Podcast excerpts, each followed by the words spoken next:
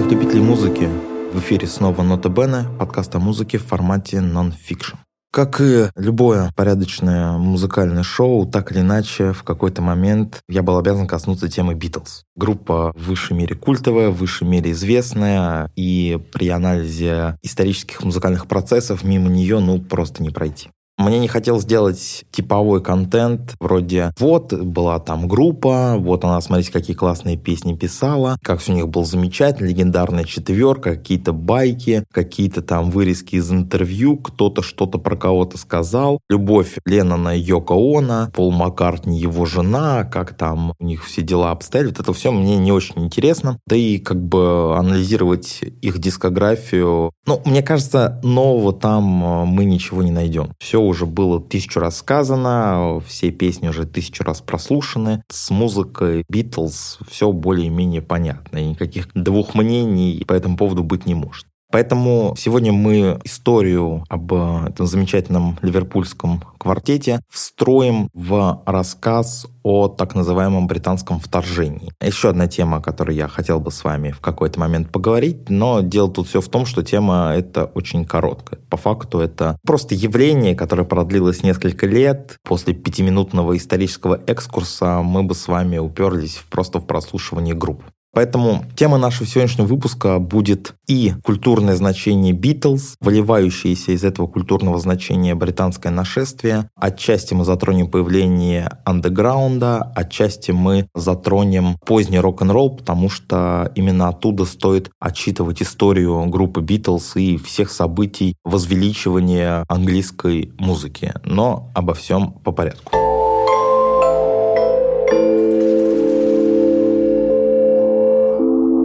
В первом выпуске мы с вами говорили уже про рок-н-ролл, рассмотрели, что это за явление, какова была его сущность в культурном контексте, в историческом контексте, в социальном контексте и так далее. Но вот появился рок-н-ролл, а что было дальше? Как вот мы пришли от Чака Берри к Битлз? Дело здесь вот в чем. 55 году он появился, в 56-м там как-то развивался, и вот первый год, который нас сегодня будет интересовать, это год 57-й. Он примечателен двумя вещами. Первое, что жанрово рок-н-ролл вполне себе устаканился, коллаборации закончились, то есть более-менее появились музыканты, все, которых мы так или иначе относим к тому классическому рок-н-роллу. С другой стороны, рок-н-ролл начали замечать современники. Как мы с вами отмечали, что эта музыка является искусством для молодых, для молодежи, для тех, кто может платить деньги. И вот в 1957 году внимание рок-н-роллу досталось еще и со стороны шоу-бизнеса. Понятно, что такое явление нельзя было не замечать общественными институтами. Вот где-то в 1957 году уже и церковь начала высказываться, и начал высказываться шоу-бизнес. Почему шоу-бизнес вдруг стал интересовать рок-н-ролл, да, то есть они там записывали своего Фрэнка Синатру, исполнителей такого старого калибра, они приносили деньги, потому что ориентировались на взрослую аудиторию, достаточно платежеспособную. Зачем же ему рок-н-ролл вообще понадобился? А дело тут все в том самом подростковом рынке. Ведь если можно зарабатывать деньги где-то еще, то почему бы этого не делать? Ну и, значит, таким же образом размышляли тогдашние музыкальные дельцы и подумали, сам по себе рок-н-ролл нам не нравится, но за за него готовы платить деньги, и он имеет огромную популярность. Поэтому мы создадим как бы свой рок-н-ролл, такую альтернативу. Он не будет таким агрессивным, он не будет таким сексуальным, он не будет таким вызывающим, он будет такой прилизанный, гладкий и шелковистый, как обещает один замечательный шампунь. В этом формате мы будем зарабатывать деньги уже на молодежной аудитории. Что для этого решил делать шоу-бизнес? Появились так называемые teen idols. Это молодые люди, которых, значит, продюсеры находят, приводят в студию, причесывают, работают над их репертуаром. Здесь очень важно, что они как бы сами писали свои песни, те люди, о которых мы сейчас будем говорить. Но продюсеры все это приводили в такой формат, какую-то конъюнктуру старались соблюсти, которую они сами для себя придумали. То есть э, убирали весь конфликт, оставляли такую травоядность, компанейство, веселье, менее радикальное для ушек взрослых, потому что может быть, взрослым тоже понравится рок-н-ролл. Почему, почему бы и нет? Первыми такими Teen Idols стали Пэт Бун, это вот, по-моему, самый первый вообще человек. Но он менее интересен с музыкальной точки зрения, а более интересным парнем является канадец Пол Анка. Oh,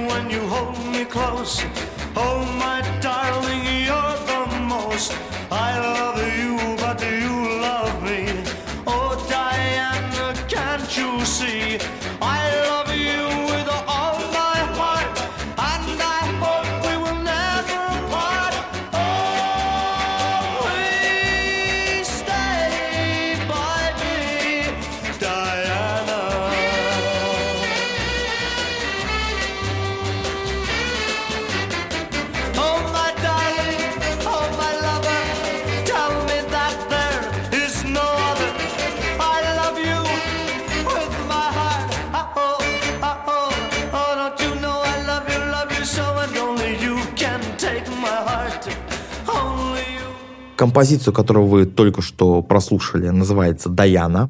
Это был огромный хит во всей Северной, да и, наверное, Южной Америке, я имею в виду Южные Соединенные Штаты, да, вот ни, ниже ржавого пояса. Что примечательно, да, песню он написал сам. Это песня про няню его младшей сестры, в которую он очень э, влюблен, но ему кажется, что он молод, она его любви не замечает. Несмотря на то, что эта песня авторская, так или иначе в ней присутствует какой-то около интимный, около любовный, какой-то около запретный антураж, ничего подобного более прямолинейно там не сказано. А отметим напоследок, чтобы закончить с Полом Манконом, как пример, что кроме Даяны можете у него ничего не слушать, абсолютно ничего интересного. Я уже послушал за вас. Ну, соответственно, вслед за успехом Пола Анки пошла целая плеяда этих Teen Idols. Буквально там штамповали, брали молодых людей, которые хоть что-то там могли написать, и делали из них звезд. Что, кстати, примечательно, у всех этих музыкантов сценический псевдоним состоял только из имени. Там был такой Фабьян, был такой Дион и прочее. И вот как раз-таки оттуда пошла вот эта традиция музыканту называться одним лишь именем. Стинг, Бона, в нулевых какая-нибудь там э, Инна, Инна Ход, Инна просто, не знаю. Ну, в общем, вы поняли, вот это вот вся Валерия. Все это пошло оттуда, с этих вот продюсерских интрижек с рок-н-роллом. Чем еще примечателен 57 год, чем он еще важен, это дебют э, Бадди Холли.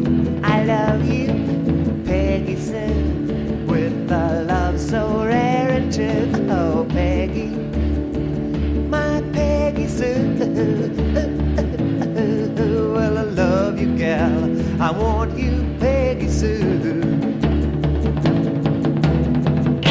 you.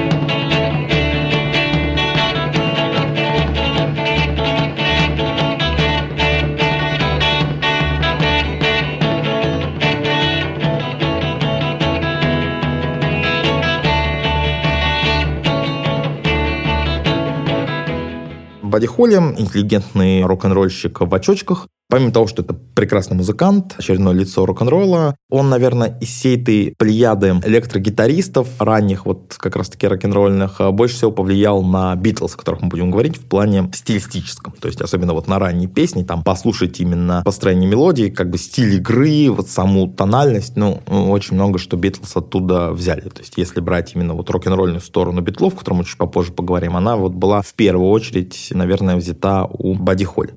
Идем дальше. Дальше у нас год 59.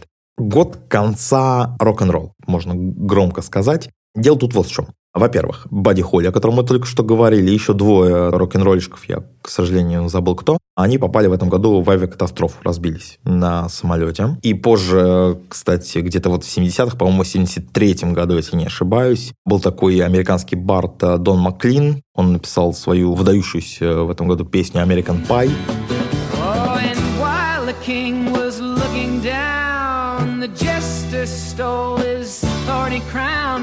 The courtroom was adjourned.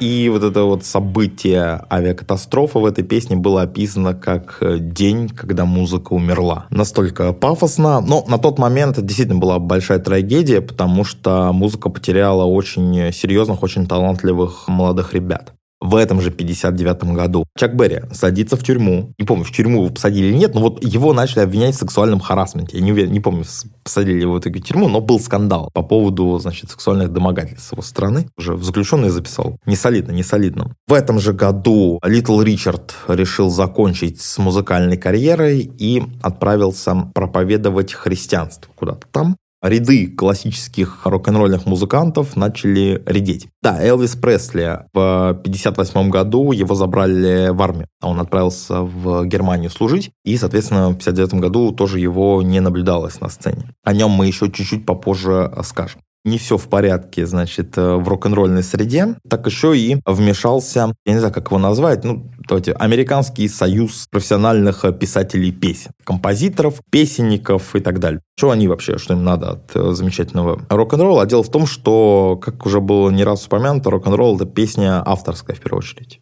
Слово «авторская», она подразумевает, что человек, который поет песни своего репертуара, он их сам написал, сам написал к ним музыку, что-то там лобает, кричит или поет, неважно. А каждая написанная самостоятельная мелодия песня, она забирает деньги. У профессиональных э, поэтов, песенников, у профессиональных музыкантов, аранжировщиков, композиторов и так далее. Вот эти все замечательные люди, они, как и многие другие, очень не любят, когда их деньги старается кто-то забрать. И поэтому они, ну, решили нанести удар по челюсти челюсти рок-н-ролла, такой, да, который бы им подходил по стилю, по конъюнктуре, по такой, знаете, неповоротливой монументальности. Что же это был за удар? А вот в 1959 году появляется так называемая Бриль Билдинг. Ну, она в народе так называется, потому что здание, в котором они находились, называется Бриль. Это фабрика хитов. Вот эти все, значит, поэты, песенники, продюсеры и так далее, они решили как-то объединиться, набрать туда рок-н-ролльщиков, около рок-н-ролльщиков, да, авторов музыки и песен, создать им там определенные условия. Была известная байка, что сажали, значит, э, двух авторов через стены, чтобы они слышали друг друга, друг другу воровали какие-то приемчики, конкурировали, какие-то конфликты там подогревались внутри. То есть там прям самая настоящая фабрика хитов, вот э, хоть по телевизору показывали. Там вот клепались музыкальными полурабами, клепались песни для вот тех самых Teen Idols. После того, как рок-н-ролл ушел с рынка, его место заняли продюсеры, которые знали, что надо делать, просто немножечко в другом стиле. Более прилизно, ну, это понятно, да, то есть чисто рок-н-ролл, вот эти все продюсерские акулы, они вообще не воспринимают. Здесь все было комфортненько, причесано, ухожено, никаких там дрыганий ногами, как у Элвиса Пресли. Интересный факт. Вы, наверное, вот если посмотрите телевизионные показы Элвиса где-то года 57-56, он постоянно танцует так немножечко в коленях, сгинаясь, и такие волнообразные движения ногами делает. В то время в Америке, такая пуританская была страна, вышел известный закон, который запрещал по телевидению Элвиса Пресли показывать ниже торса. То есть ноги его, вот эти вот двигающиеся, считались пошлыми, и показывать по телевизору было категорически нельзя. К чему я это? К тому, что Тин Айдлс так ногами не дрыгали, более себя сдержанно вели на сцене, устраивали продюсеров и прочих конъюнктурщиков музыкального американского цеха. Чтобы вы не подумали, что продюсерская музыка это плохо, ну, продюсерская музыка это неплохо. Огромное количество продюсерских проектов, коли мы про Битлз говорим, например, группа Monkeys.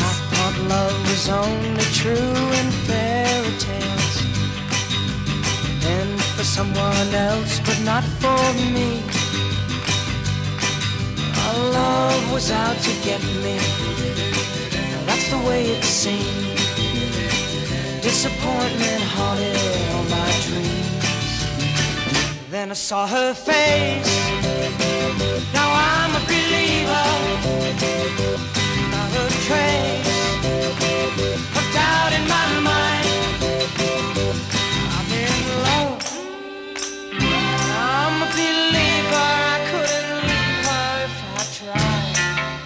Группа The Monkeys — это продюсерский проект, когда группа Beatles стрельнула, в Америке было принято решение создать своих Beatles. Вообще найти своих Beatles, наверное, была идея фикс любой страны. И, значит, был создан проект Monkees, то есть просто набирали людей, можно было ни на чем не уметь играть, главное выглядеть э, и разговаривать как надо. И вот из них сделали звезд. Надо сказать, что репертуар у группы Monkees был очень достойный. Это не какая-то там проходная группа, вполне себе такая отличная, бодрая поп-группа. Поэтому само по себе убеждение, что музыка продюсерская, она по определению плохая, это неправда. Но касательно Brill Building, это неправда еще и потому, что, значит, музыку музыку там писал, ну, к примеру, Нил Даймонд.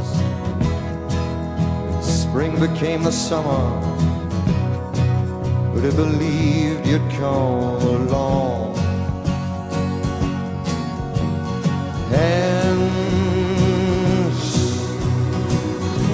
Touching hands Reaching out, dear Lord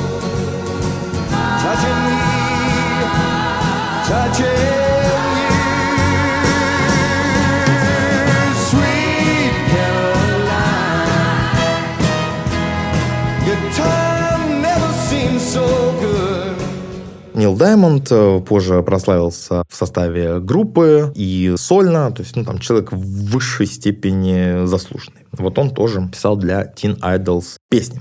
Оставшиеся рок-н-ролльщики почувствовали, что почва уходит у них из-под ног. Ну, по стечению обстоятельств или как-то так вышло, знаете, вот очередная историческая случайность, которая привела к неожиданным последствиям. Они решили поехать в Европу жить, потому что здесь как бы что-то там не то уже, продюсеры занимают рынок, все тоскливо, рок-н-ролл умирает, а в Европе как бы рок-н-ролла еще толком-то и не было. И вот мы сейчас туда-то приедем, и там-то мы покажем. Ну и, соответственно, все приехали туда и начали там играть свою музыку музыку. Тем самым, ну, тем, что они играли свою замечательную музыку, они подогрели интерес публики к рок-н-роллу. Начали появляться какие-то исполнители на местах, то есть, например, в Италии там появился Андриано Челентано.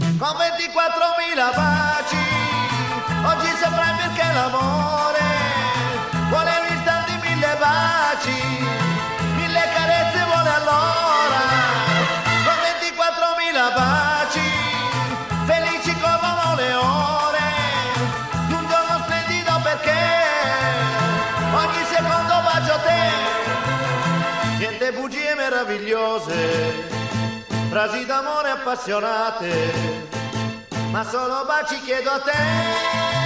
Yeah, yeah, yeah, yeah, yeah, yeah, yeah, yeah, В общем, во Франции тоже там кто-то появился, много. Где в основном они как бы переезжали в Англию, потому что близкая культура. И в Англии начались традиции клубов открытого микрофона, да, где выступает человек с какой-то такой около рок-н-ролльной программой. И вот одни из таких, скажем так, ребятишек, которые захотели попытать удачу открытого микрофона, стали наши сегодняшние испытуемые группа Битлз. Собственно говоря, из города Ливерпуль. Вот там-то они впервые в, по-моему, в клубе Кейв, но могу ошибаться. Дебютировали они в 1961 году. Да, до этого там еще в каком-то другом составе они там были. Какая-то группа Rainbows у них была. Moon Boys или что-то такое. В общем, там такая чехарда с названиями, чехарда с составом. Но вот в 1961 году классическая четверка Beatles окончательно дебютировала в одном из ливерпульских, соответственно, клубов.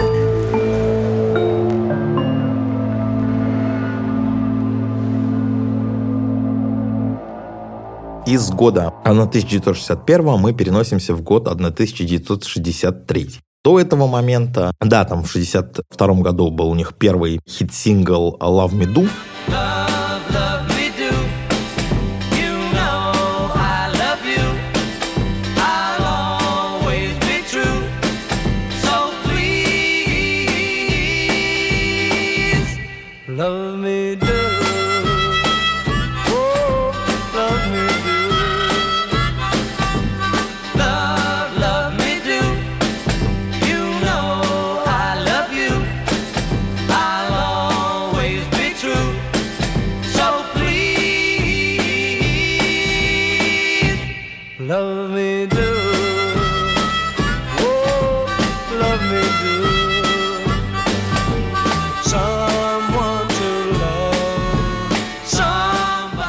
добрался он там до каких-то позиций в английском билборде, но это, знаете, такое событие, ценность его, она обусловлена исключительно тем, что будет после. Если бы группа Битлз потом бы не прославилась, никто про это Love Me Do 20 место и не говорил. Но так как историю пишут победители, соответственно, это такая первый такой звоночек того, когда Битлз начали оценивать. А вот в 1963 году их оценили уже а, прям по достоинству.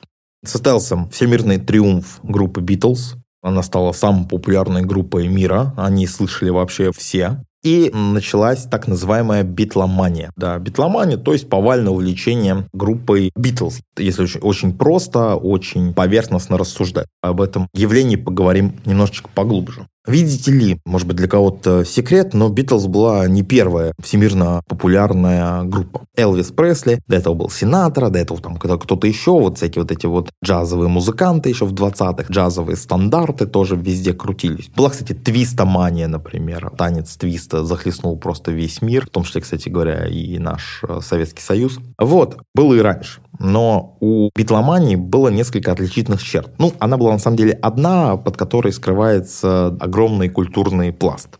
Дело в том, что помимо безмерной любовной лихорадки по отношению к ливерпульской четверке, битломания обнажила такой, знаете, новаторский характер группы Битлз. То есть вот истинная ценность Битлов, если мы берем именно Битлз как феномен, она не столько в музыке, ну, в музыке тоже гениальная, не будем тут отрицать сейчас, что Битлз выдающиеся музыканты, но, понимаете, много было групп с отличным материалом, ну, огромное количество. Но и близко никто не добивался таких результатов и таких революций своим творчеством. И поэтому сейчас мы с вами рассмотрим аспекты, в которых именно Битлз э, стали новаторами.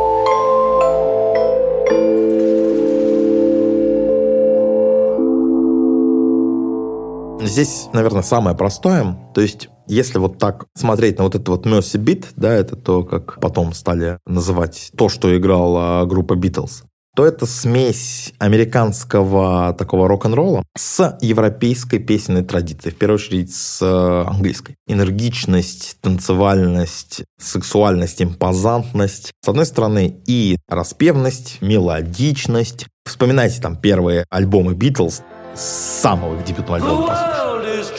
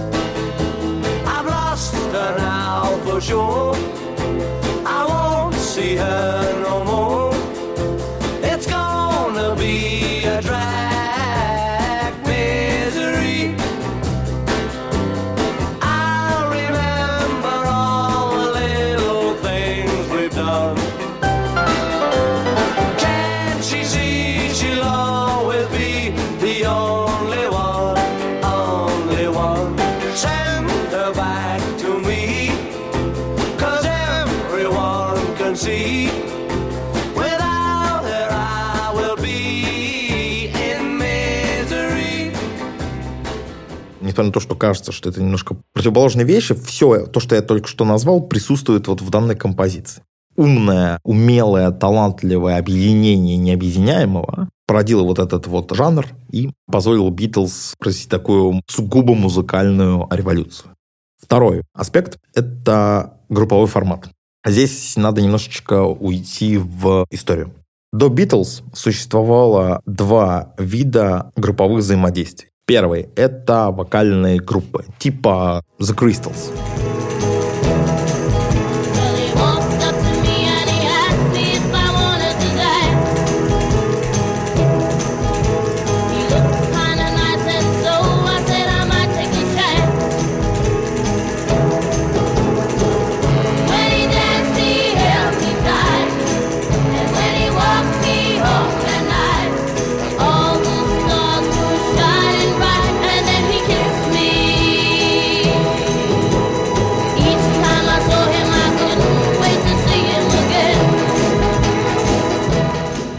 Женский вокал, какой-то там мини-хор, поют разными тональностями, создают голосом что-то там, сложное или простое. При этом все участники безликие максимально, никто их по именам не знает. То есть они вот есть коллектив, а кто там в нем в этом коллективе выступает? Помните, была группа Viagra, да? Вот там 28 составов, толком не знает, кто там был, но репертуар один и тот же, поэтому какая вообще разница? Также рассуждали люди и до Битлз. И второй вариант – это такая группа, которая составляет аккомпанемент сольному исполнителю. Условно, почти у всех рок-н-ролльных музыкантов, аккуратно скажем, у многих рок-н-ролльных музыкантов, у них была группа, которая им аккомпанимировала. Например, у Элвиса Пресли была группа Jordan Airs. Вот этих вот Джордан Эрс, их вообще никто это такие, их вообще опускают. Ну, не в прямом смысле, а в смысле не называют. Вот есть Элвис Пресли, а кто там сзади там стоят какие-то веселые ребята, улыбаются, ну, наверное, там охранники какие-то. А они полноправные как бы исполнители в теории. А на практике они очень легко заменяемые. Это не личности, это голоса. Голоса, либо это руки, те, которые играют, дополнительно создавая какой-то антураж вокруг э, песен.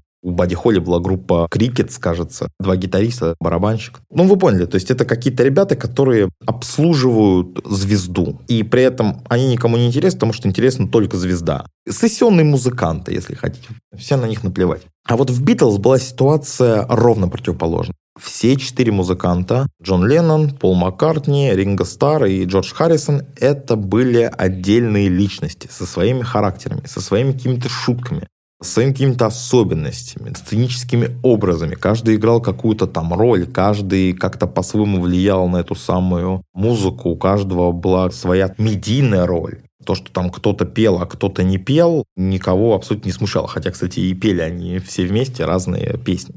Каждый из них какой-то композиции на каком-то альбоме выдавал вокальную партию. Формат, при котором каждый член группы важен и каждый член группы самодостаточен и интересен, он мало того, что был новаторским, так еще и после этого стал мейнстримным. И, собственно говоря, до сих пор, если есть какая-то группа, то, как правило, все ее члены, они вполне себе полноправные а, музыканты.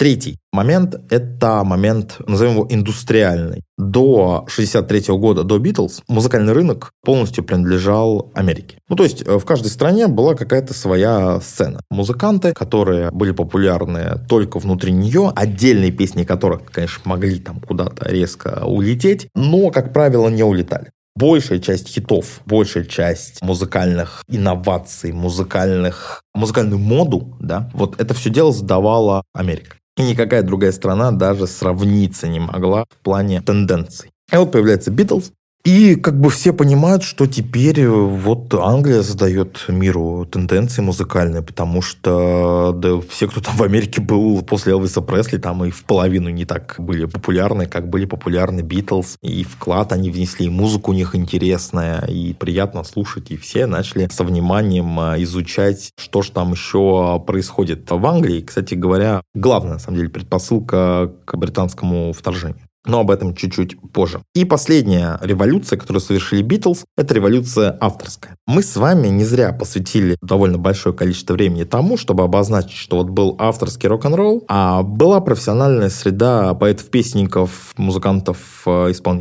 Чем она разделялась? Не только тем, что одни, одни значит, писали сами э, для себя, а другие писали сами для других. Здесь была принципиальная разница. Если мы с вами возьмем песни раннего, да и позднего рок-н-ролла авторского и сравним с тем, что делают профессиональные писатели, то мы увидим, что у писателей текст немножечко поблагозвучнее, и мелодия такая прям вот академическая, красивая, подача в ней специфическая присутствует, так все помпезно в хорошем смысле слова. На самом деле вот эти вот все профессиональные писатели, они и не лезли в рок-н-ролл в своем большинстве, потому что, ну, считалось, что, ну, это какая-то низкая музыка, ее как-то дописать да каждый может, господи, полобать. Мы это как бы пишем музыку более серьезного уровня, более сложную, более мелодичную. Тут появляется группа Битлз, которая не имеет вообще никакого музыкального образования, не знает нот. Кто-то что-то где-то научился аккордам замечательно. И вот этого знания им хватает для того, чтобы их музыка была по качеству, слово качество я употребляю не в значении, что там у Чака Берри музыка была хуже, да, а вот по качеству в глазах академических музыкантов. Вот придите как-нибудь в консерваторию, где преподаватели не сильно знакомы с историей современной музыки, и пообщайтесь с ними про классическую академическую музыку и там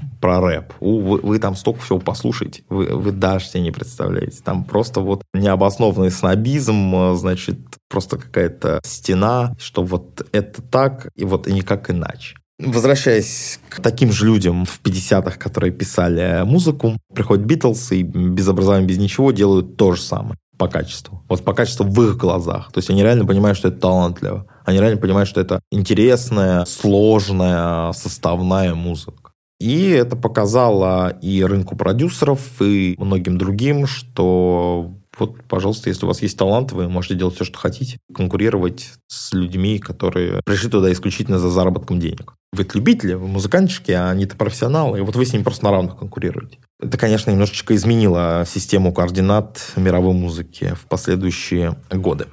В 63 году была битломания, в 64-м, ну, там условно, британское вторжение, оно очень неопределено по датировкам. Ну, вот где-то середина 60-х, 63-64 по 66 оно проходило. Здесь было то же самое, как в случае группы Sex Pistols. разбирали их тоже в выпуске про панк, говорили о том, что Sex Pistols стрельнули. Кто не панки, а кто там еще панк, а вот эти. Ну, да, давайте их тоже послушаем скажем так, вот если здесь был такой как бы классовая, да, выборка по тому, кто панк, кто не панк, да, то в случае Битлз была выборка национальная. Так, они, значит, из Англии, да, да, кто там еще из Англии? Роллинг Стоунс, да, ну, ну давайте попробуем, послушаем. И таким образом на мировой рынок огромное количество заряженных этими же битлами групп просто двинулось. А шутку на мировой рынок, это значит в Америку. И просто британские пластинки захлестнули американский мировой музыкальный рынок.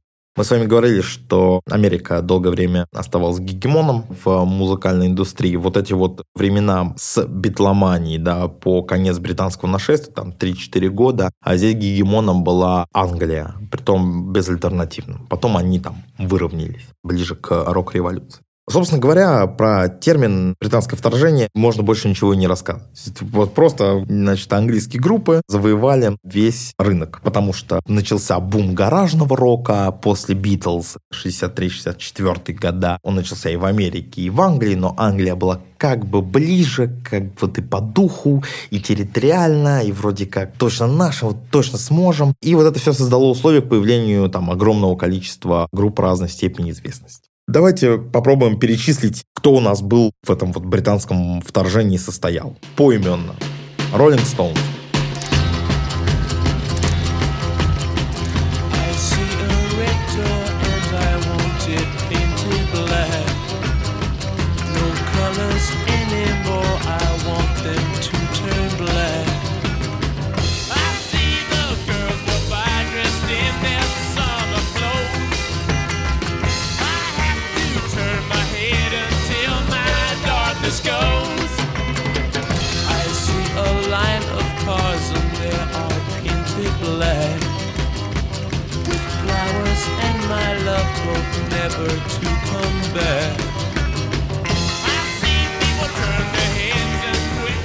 Всем а, вам известный. Еще суперизвестная группа там The Who.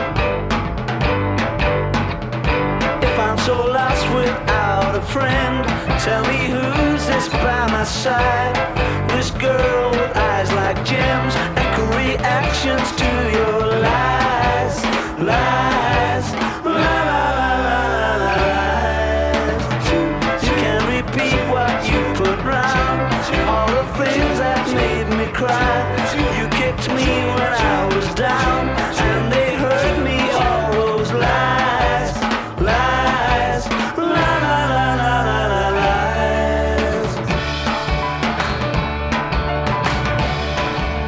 прям такие титаны-мастодонты. Чуть менее известные в нашей стране, я думаю, точно, да и за рубежом все-таки это такие прям две самые top-level, да, вот S-tier, да, вот tier А это были Animals.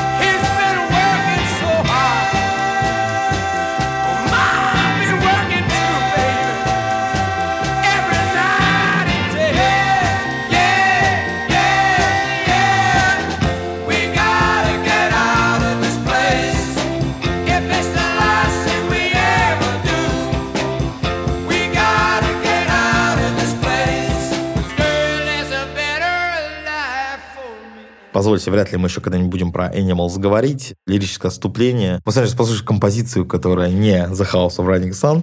Это было сделано вполне себе осознанно, потому что меня очень раздражает, что группу Animals воспринимают как такой one-hit wonder, что они там спели вот эту вот песню, и больше ничего у них не было. Послушайте эту группу, очень рекомендую, не пожалеете. Вот не хуже, чем Rolling Stones до 72 года. Кто там еще у нас был из таких как бы полуизвестных? Группа Cream. Tired eyes. I'll soon be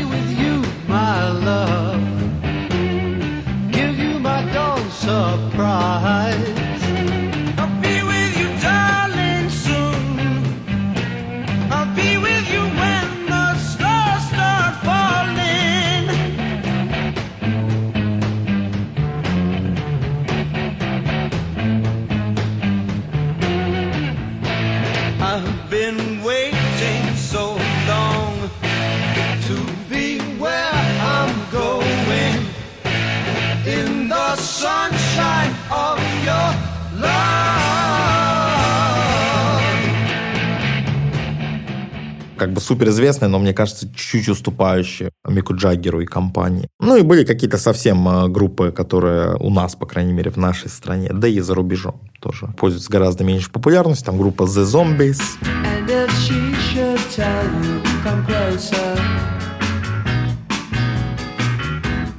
If she tempts you with a charm,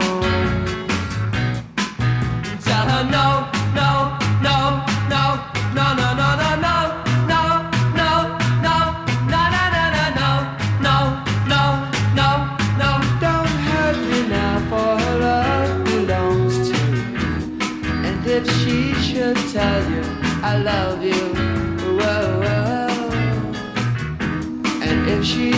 tempts you with a charms,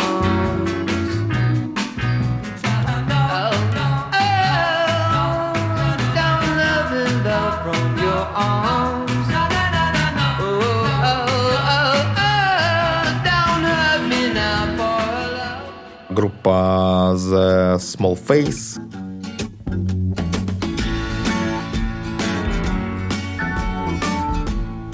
bridge of sights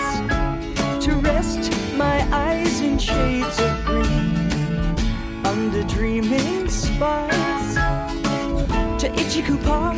That's where I've been. What did you do there? I got high. What did you feel there? Well, I cried. But why the tears there? Tell you why. It's all too beautiful. It's all too beautiful.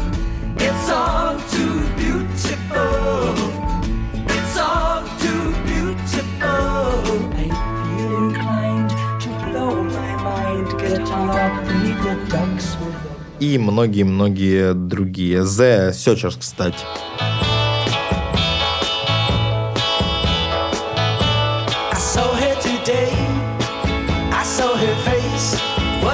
I loved,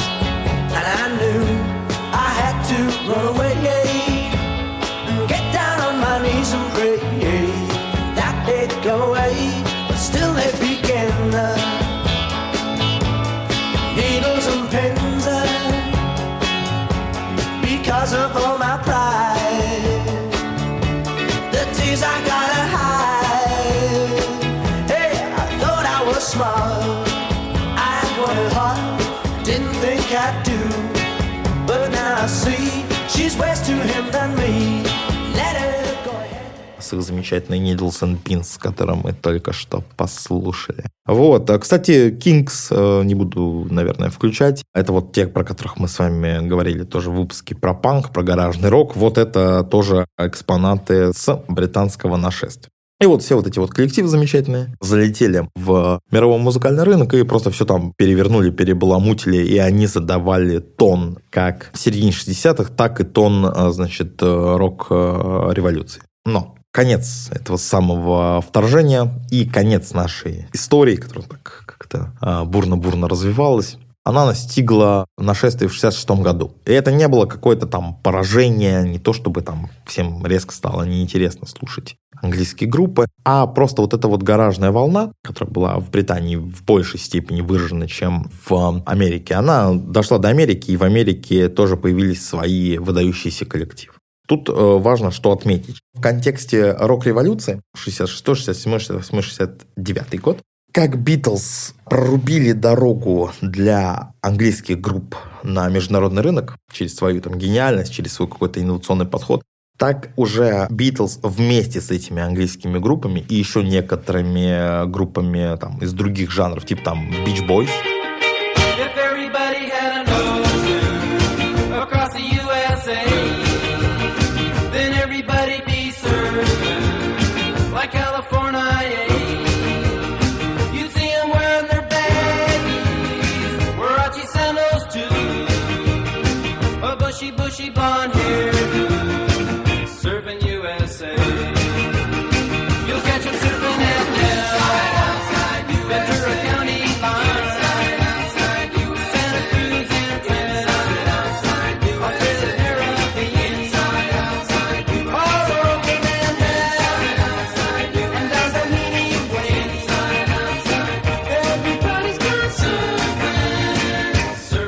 это такой вокальный серф. Коллектив очень хороший. Вот они прорубили дорогу для как бы гаражников, потому что главная проблема гаражных групп, об этом мы тоже немножечко говорили, в том, что долгое время у людей была уверенность, что на музыке нельзя зарабатывать. А вот Beatles, Rolling Stones и так далее показали, что можно зарабатывать, значит, иметь славу, деньги девушек и ни в чем себе не отказывать, заниматься тем, что ты хочешь.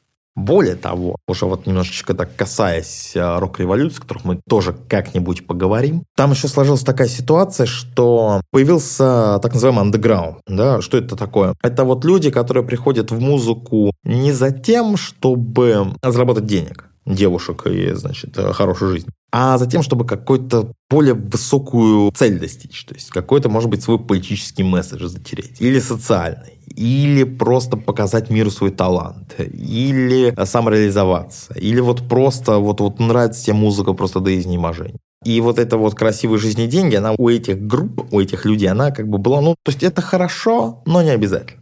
И вот это вот, значит, был так называемый андеграунд, и это был костяк рок-революции, о котором мы обязательно с вами поговорим через там, какое-то количество выпусков.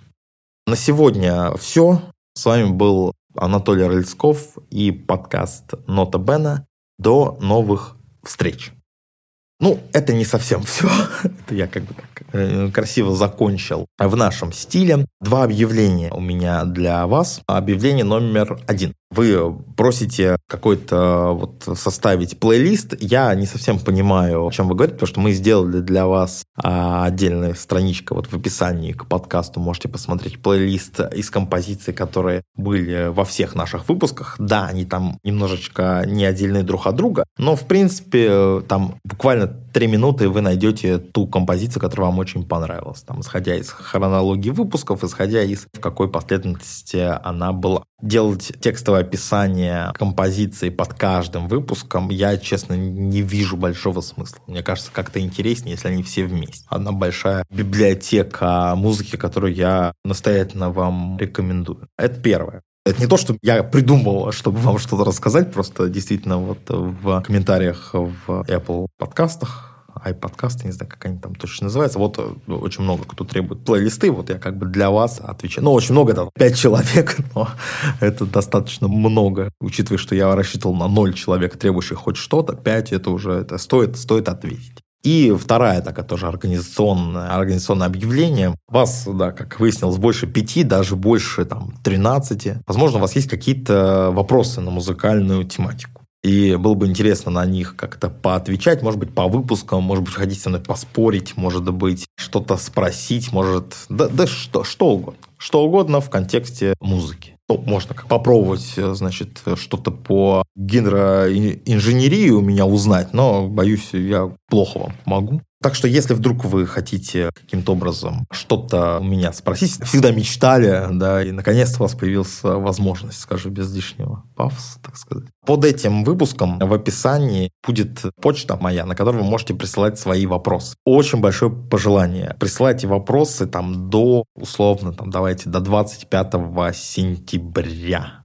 Ну, недели две у вас будет точно. Если вопросов будет мало, то я каждому отвечу лично в сообщении. Если вопросов будет достаточно много, я сделаю отдельный выпуск Нота Бена с ответами на ваши вопросы. Разыгрывать мы ничего не будем, но вы просто можете получить ответ на свой вопрос за бесплатно. Если вам хочется этого сделать, пожалуйста, задавайте, буду очень рад. Да, до 20, давайте до 27 сентября, чтобы вот точно. Если уже после 27 сентября слушаете, то можете написать, но я, я не уверен, что смогу вам ответить. Если увижу, отвечу, конечно, но могу не увидеть. А теперь, значит, точно все. Большое спасибо за внимание. С вами был Анатолий Рыльсков, подкаст Нота Бена.